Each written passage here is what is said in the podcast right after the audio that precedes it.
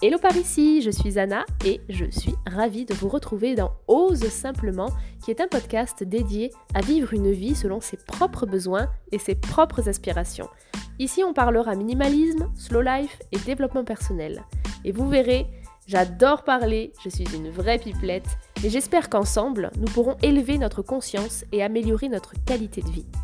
J'animerai tous ces épisodes de podcast et je serai parfois accompagnée de personnalités très inspirantes qui interviendront sur des thématiques ultra impactantes. Bonne écoute Oh, ça fait longtemps que je suis pas venue par ici. Enfin, longtemps. Hein Ça fait un mois et demi. C'est pas non plus si vieux. Mais c'est vrai que j'avais, pris du temps pour moi. Voilà, tout simplement, j'avais pris du temps pour moi. J'avais besoin de faire un point sur, euh, sur certaines choses. Et ma foi, je me sens, je me sens très bien. Euh, je me sens pleine d'initiatives, pleine de, euh, de, bonne volonté et franchement j'ai plein de beaux projets qui j'espère euh, se concrétiseront. Aujourd'hui j'avais envie de parler un petit peu avec vous de la notion de superflu. Parce que c'est vrai que le superflu ça peut être très différent d'une personne à l'autre euh, et on a souvent tendance, euh, pour généraliser un petit peu le, truc, euh, quand on parle de superflu, on a tendance, dans le monde du, on va dire, du minimalisme, ou quand on est apprenti minimaliste, ou apprenti slow life, ou je ne sais quoi d'autre, on a un petit peu tendance à être beaucoup, en fait, dans le matériel. Alors, je m'explique. En fait, je vois beaucoup de personnes qui tendent vers une attitude beaucoup plus euh, minimaliste, une attitude beaucoup plus euh, responsable en termes de, euh, de, possession, etc. En fait, ce que je vois, on va dire, à au moins 80% du temps, ce qui est quand même juste énorme, c'est qu'il est tout le temps question de décoration, euh, de, minimalisme au point de vue de la garde-robe, du fait d'avoir euh, un intérieur épuré, euh, un compte Instagram épuré, enfin tout ce qui est visible finalement. Et moi, ça me gêne un petit peu parce que, bon, encore une fois, chacun fait vraiment ce qu'il veut et j'irai vraiment pas critiquer une personne qui, voilà, qui veut avoir un, un, look vestimentaire plus simple, une garde-robe plus simple, c'est la même chose, euh, un intérieur plus simple et tout ça. Même moi, je le fais. Donc, je, ne peux pas, je, ne peux pas et je ne veux pas critiquer ce. Voilà. Je veux pas critiquer tout court d'ailleurs. Mais bref. Mais c'est vrai que je vois quand même beaucoup moins de personnes traiter du minimalisme et de la slow life en profondeur. Alors oui, petite parenthèse, je dis slow life en anglais parce que euh, j'ai pas envie de le dire autrement. Euh, il y a beaucoup de personnes, enfin beaucoup de personnes, non pas beaucoup de personnes, mais il y a des personnes qui me disent ah, de dire en anglais, est-ce qu'on peut pas le dire en français? Oui, bien sûr, on peut le dire en français. On peut euh, prendre 5 euh, minutes pour dire 6 phrases pour résumer ce qu'est la slow life en français. bon, voilà. Non, on peut dire le, le, rythme ralenti ou voilà, des, des trucs comme ça, mais c'est vrai que je trouve que ça passe moins bien. Et, et voilà, donc bon, voilà, je ne vais pas me justifier 50 ans sur euh, mon utilisation de l'anglais quand même. Bref, du coup, pour revenir un petit peu euh, à nos moutons, à la thématique du jour qui est le superflu, donc je vois beaucoup de personnes, la plupart des personnes justement, donc euh, être sur quelque chose de visible. Et on ne traite pas suffisamment de ce qui est invisible. Et pourtant, en fait, le, le, vrai minimalisme, je pense, au fond, c'est tout ce qu'on ne voit pas.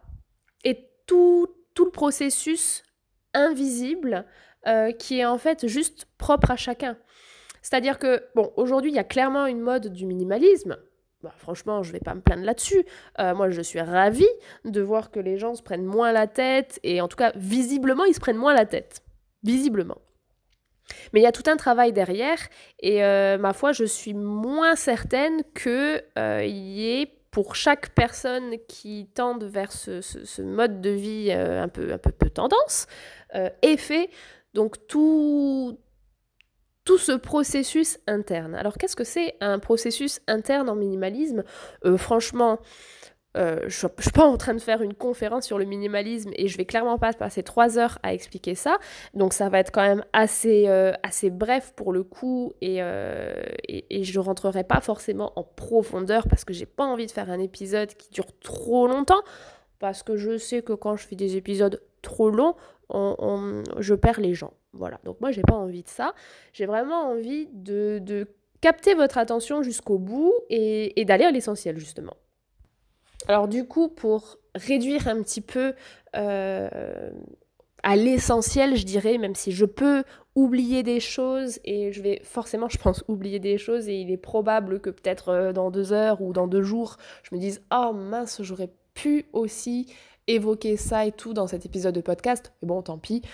Euh, de toute façon, c'est clairement pas mon dernier épisode, donc j'aurai largement le temps de revenir dessus, de, rajouter, d'améliorer, etc., ou d'apporter des, des, informations complémentaires. Mais, pour moi, un processus interne, interne en termes de minimalisme, justement, eh bien, déjà, il s'agit en fait de se reconnecter avec soi. Et ça, ça c'est ça en fait enlever le superflu, euh, venir débroussailler, venir creuser finalement, venir enlever un petit peu tout ce surplus euh, qu'on a accumulé. Et je ne parle pas du matériel, de, de, venir un petit peu enlever tout ça pour retrouver cette personne qu'on est au fond de nous. Parce que je pense vraiment, j'en suis convaincue, que la société dans laquelle on évolue, même s'il y a de très belles choses, euh, eh bien, finalement, euh, la, plupart du temps, ça nous éloigne toujours un petit peu plus de qui on est profondément. Voilà. Donc, se reconnecter avec ses énergies, se reconnecter avec son intuition, avec ses aspirations, avec ses vrais besoins, pas avec les besoins qu'on nous suggère d'avoir. C'est pas, je parle pas de ces faux besoins, je parle des vrais besoins. Et du fait de faire le point finalement sur sa qualité de vie. Et je dis bien qualité de vie parce qu'il y a une vraie différence entre le train de vie et la qualité de vie. Ensuite, se débarrasser du superflu interne, c'est aussi accepter la personne qu'on est, la personne qu'on a été croire en la personne qu'on sera. C'est vraiment s'accepter tel qu'on est et développer la confiance en soi et l'amour de soi. Voilà, pour moi, c'est. Alors, ça, c'est un travail qui est extrêmement dur, qui est extrêmement, extrêmement, j'ai du mal à parler, extrêmement profond. Et ça ne se fait pas en deux semaines. C'est un travail qui prend du temps. Euh, il y a une partie consciente, il y a une partie inconsciente. Et, voilà, euh, quelqu'un qui va euh, développer une confiance en soi en deux jours, bah, euh, voilà, je suis pas convaincue de la durabilité de la chose. Après, je pense que prendre conscience du système dans lequel on est, justement, c'est important. Prendre conscience du système dans lequel on vit, ainsi que de la surconsommation permanente, c'est important.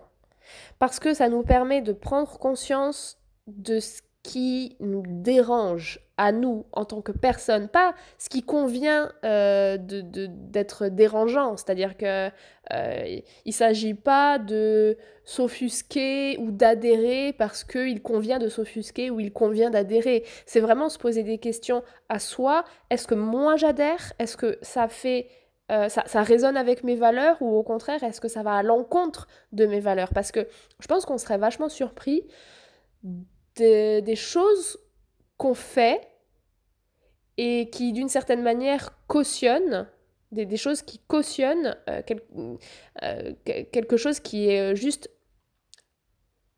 incompatible avec nos valeurs. Alors, je pense que je me suis assez mal exprimée sur cette dernière phrase.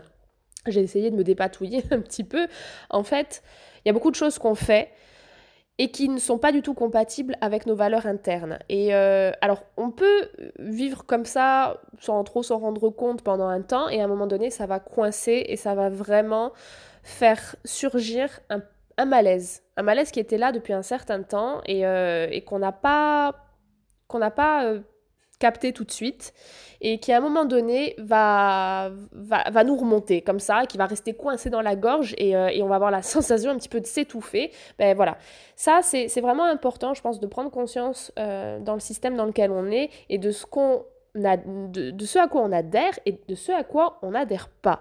Et hum, d'en finir un petit peu avec le regard des autres, euh, parce que souvent, ça rejoint ce que je disais il y a deux secondes, souvent on fait des choses qui ne sont pas du tout raccord avec nos valeurs juste pour que ça passe bien au niveau du regard des autres. C'est-à-dire que au niveau de voilà si on a envie de réduire sa consommation de x ou y manière euh, si on a envie par exemple euh, euh, de devenir vegan voilà je, dis n'importe quoi hein. je dis vraiment n'importe quoi si on a envie de devenir vegan parce que au fond de nous ça répond à nos convictions, c'est ça nos convictions profondes, etc. Et on a ce besoin en fait finalement euh, de, de, consommer différemment et en fait d'être vegan quoi. Euh, voilà. Euh, bon, je, réduis les, les, choses dans à des cases, je suis d'accord, mais bon, en même temps, voilà, appeler un chat un chat, quelqu'un qui est vegan, c'est quelqu'un qui est vegan, voilà. Et ça répond à des convictions, tout ça. Et c'est vrai que moi je connais des personnes qui ont un petit peu du mal à sauter le pas parce qu'ils n'ont pas envie d'être embêtés par les autres. Ils n'ont pas envie d'être embêtés par euh, la famille ou les amis ou être exclus euh, socialement parce que c'est un petit peu compliqué euh, de manger avec eux. Enfin, les autres peuvent supposer que c'est compliqué de manger avec une personne végane parce que euh, bon ben elle mange pas la même chose, c'est un petit peu plus c'est un petit peu plus compliqué, c'est un petit peu différent, etc. Et du coup elles ont peur finalement du regard des autres et voire de l'exclusion sociale. Donc tout ça pour dire que euh, c'est vraiment important d'être d'accord avec, euh, avec ses valeurs, avec nos valeurs. Et enfin, je voulais aborder un quatrième point, c'est alors là, du coup, on rentre un petit peu dans l'aspect matériel, c'est rendre son habitat fluide et cohérent avec ses vrais besoins. Donc oui, là, euh, on, est dans l'aspect matériel, et pour moi, je pense que c'est vraiment quelque chose qui arrive, euh, je pense, euh, en, dernier, enfin en tout cas, qui n'arrive clairement pas au, début, même si on a tous tendance à commencer un un mode de vie minimaliste par, on va dire, le désencombrement matériel, parce que Disons que c'est ce qu'on voit la plupart du temps euh, partout, hein, sur les réseaux, sur Internet, à la télé, tout ça, le mode de vie minimaliste, c'est du désencombrement. Donc forcément, on va forcément passer par là au début parce que c'est ce qu'on entend et on se dit, bah en fait, euh, si je veux... Si je veux changer ma consommation, si je, si je veux devenir quelqu'un de minimaliste, etc., eh ben, il faut que je me désencombre. Donc finalement, c'est quelque chose qui, pour moi, au niveau de l'ordre, devrait arriver plutôt à la fin, mais euh, dans les faits, ça arrive plutôt au début. Mais euh, moi aussi, j'ai fait passer, enfin, j'ai fait ça au début. Donc, euh, donc encore une fois, zéro critique, mais c'est vrai qu'avec un petit peu de recul, bah, c'est quelque chose qui arrive en fin de processus. C'est une conséquence finalement. Le fait de se désencombrer, c'est une conséquence, dans le sens où euh, ça va nous permettre après de d'avoir un, une fluidité, un quotidien beaucoup plus simple, où euh, nos systèmes sensoriels sont, sont pas sursollicités, etc. Parce que visuellement, ben, on n'a pas toutes ces choses qui viennent un petit peu polluer euh, ben, notre champ visuel, justement. Donc, c'est une conséquence, mais c'est également un moyen, c'est-à-dire que par le désencombrement, on va réussir finalement à évoluer, euh, à s'épanouir dans un contexte beaucoup plus favorable. On dit souvent que bon bah voilà, quand il y a du bordel dans l'esprit, il y a du bordel euh, visuellement, et vice versa, quand il y a du bordel visuellement, eh bien on a du mal à faire de la clarté, euh, à faire de l'espace dans son esprit. Donc finalement, c'est pas du tout une fin, le désencombrement, c'est un moyen, mais pour moi, avec du recul, je me rends compte que ça a plus sa place en fin de processus, une fois qu'on a fait tout ce processus interne qui est de, travailler sur euh, ses propres besoins, sur sa confiance en soi, sur son amour de soi, sur euh, le regard des autres, le, le, fait de se reconnecter à ses énergies, ce que je disais en tout début de pas d'épisode, mais euh, au, début donc de cet énoncé de, choses qui, pour moi, font partie du processus interne. L'externe vient après. donc voilà, je pense que je vais conclure cet épisode euh, sur le, superflu euh, avec une question en fait que je vous invite à vous poser, c'est qu'est-ce qui est votre superflu? Parce que comme je le disais au début, le superflu, ça peut être très, très différent d'une personne à l'autre, et ce n'est pas forcément quelque chose de visuel. Le superflu, c'est quelque chose qui finalement qu'on a dans sa vie et dont on n'a pas vraiment besoin et qui est plus là pour nous polluer qu'autre chose et ça peut être plein de choses. Ça peut être une relation toxique, amoureuse, amicale. Ça peut être euh, un travail qui nous bouffe et qui peut-être euh, nous rapproche de plus en plus du burn-out, par exemple, ou d'autres choses. Ça peut être euh, matériel, éventuellement. Ça peut être plein de choses.